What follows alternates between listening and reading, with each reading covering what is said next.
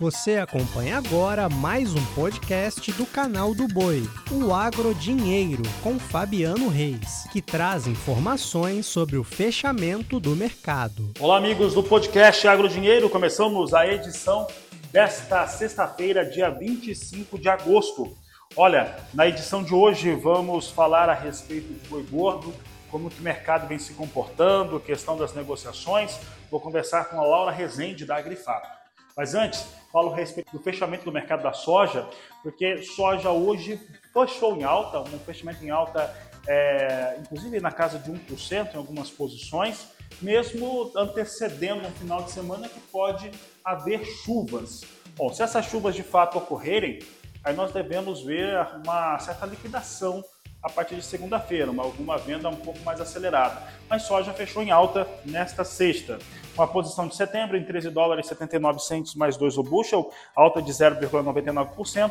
Novembro, 13 dólares e 86 centos mais 6 o bushel, alta de 1,09%. Janeiro, 13 dólares 97 centos mais 6 o bushel, alta de 1,03%. E março, 14 dólares mais 6 o bushel, alta de 0,95%. Olha, para falar a respeito de mercado de boi gordo, vou conversar agora com a Laura Rezende, da Grifato. Laura, nós temos visto um cenário bastante pesado no mercado, que tem feito o mercado do boi recuar bastante.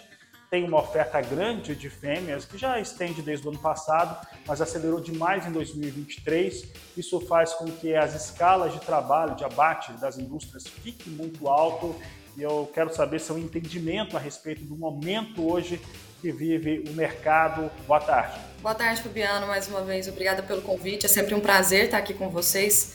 Bom, contexto muito complicado que nós estamos inseridos, né? Nós estamos no pior ano da história, com uma queda acumulada já para o boi durante esse ano aí, de mais de 30%. Só no último mês, se a gente pega os valores do CPEA, do dia 25 do último mês, com a cotação de ontem, a gente já tem uma queda de 20%. Né? Então, o pecuarista, muito sentido, realmente é uma situação muito complicada, as escalas muito alongadas.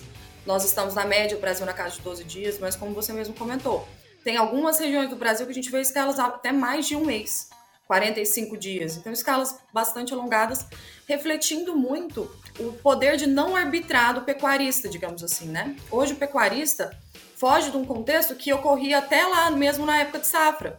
Na safra, em, na, vamos colocar o mês de maio, tá, como referência, nós tivemos um abate 6% superior ao que foi em julho, que é até o fechamento que a gente tem dados, né? Então, se maio ainda o abate foi maior, por que, que essa derrameira do boi veio agora em julho para frente, né? De julho para frente que a gente começou a ver esse movimento de queda se intensificar, caindo mais de 20% para o boi no estado de São Paulo aí no último mês. Bom, principalmente porque hoje o pecuarista não consegue arbitrar mais entregar os seus animais ou não tá? Então, quando ele tinha pasto ainda, ele conseguia escolher, né? É, ó, não vou entregar agora, vou, os preços estão ruins, vou aguardar ali mais 10 dias, duas semanas, às vezes até mais, né? A gente teve um regime de chuvas que se prolongou um pouco mais aí no, nos dias, né? A gente viu chuvas em algumas regiões ocorrendo aí até em junho. Então o pecuarista estava um pouco mais confortável e conseguia arbitrar ali naquela entrega ou não dos animais. Hoje o cenário é bem diferente.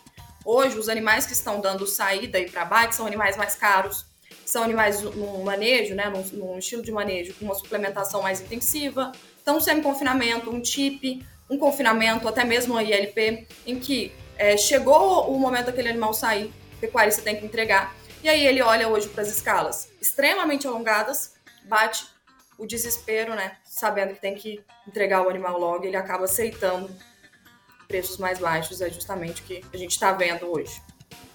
E Laura, uma outra questão, até falando um pouco de indústria frigorífica menor, aqui no Mato Grosso do Sul, também no Mato Grosso, não são exportadoras, mas que tem pontuado a seguinte questão: a escala nessas indústrias menores não está alta, mas por uma motivação da própria indústria que espera sempre um posicionamento de mercado. Alguns pecuaristas estavam conversando comigo agora e estavam lembrando dessa, dessa questão que falávamos durante a semana. E, e Laura, é, uma outra pergunta né, que vem do pecuarista, né, sempre quer saber se a gente já chegou no pior momento.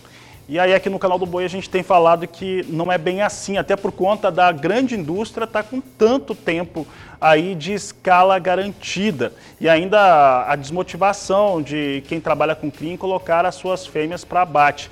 Nós estamos no pior momento essa situação ainda deve ainda ter um prazo para se ajustar, Laura?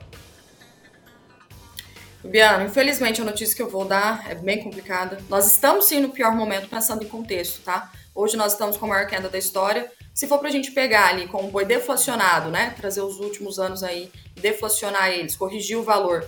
É, nós tivemos o pico lá em novembro de 2020, de lá para cá nós temos uma queda acumulada de 40%. Quando a gente analisa os ciclos anteriores, entre o pico de preços e o fundo, essa queda gira em torno de 28%. Então hoje nós já estamos no pior momento da história, sim porém, infelizmente, ainda tem espaço para piorar mais, dada esse conforto, dado esse conforto da indústria, né? Enquanto as escalas das indústrias per permanecerem alongadas, é, os frigoríficos continuarem comprando o animal com certa facilidade, os preços têm sim chances para baixar. E Laura, isso claro que afeta toda a cadeia produtiva. Quem está na cria tem reclamado demais há bastante tempo do valor do bezerro. Ah, o número de fêmeas em abate ele é, é alto desde o ano passado e é, isso era esperado que viesse a ocorrer. Mas nós estamos tendo ainda uma grande oferta de fêmeas e pela, pelas nossas verificações, pelo que a gente tem conseguido verificar com o pecuarista, não é apenas fêmea de descarte, mas também ele tem colocado ali a fábrica de bezerros, de certo modo, tem reduzido o tamanho dela porque ele espera que isso vá culminar num preço melhor para bezerro. O quanto que essa desmotivação, Laura, que faz com que pecuaristas de cria coloquem as suas fêmeas para abate, pode afetar o ciclo pecuário, afetar esse pecuarista quando nós devemos entrar em alta, ciclo de alta, 2025, 2026, e a oferta de animais durante esses anos. Como é que você avalia esse momento? O, o ciclo pecuário é o principal direcionador de longo prazo, né? Então é através do abate ou da retenção de fêmeas que a gente vai ter lá na frente é, um, uma oferta maior ou menor de animais. Hoje, por exemplo, a gente está vendo uma queda recorde, né? Nós já ultrapassamos a, a média que o bezerro costuma cair, aí pensando em ciclo pecuário também. Isso porque lá em 2021 nós tivemos a retenção recorde de fêmeas. Então, nunca na história havia se resguardado tantas fêmeas, né? Elas deixaram de ir para o gancho para quê? Para virarem matrizes, porque o bezerro estava acima de 3 mil, 3.500. Então, a atividade de cria era uma atividade muito lucrativa. Hoje o cenário é inverso, mas é inverso justamente derivado daquele movimento lá de 2021. Então, hoje, nós estamos plantando é, a sementinha do que vai ser os preços do bezerro dali dois anos. E é justamente isso que a gente acredita. É quanto mais desestimulado ou estimulado a atividade, mais forte o reflexo vai ser lá na frente.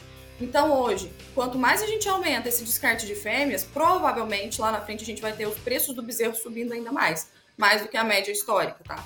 Esse ano, realmente, a gente teve um abate de fêmeas muito acentuado, tá? No ano passado, o abate de fêmeas já começou a elevar, a gente teve uma média aí fechando o ano na casa da, das fêmeas participando na casa de 37, 38% de tudo que era batido, mas a gente só considera descarte a partir de 39%.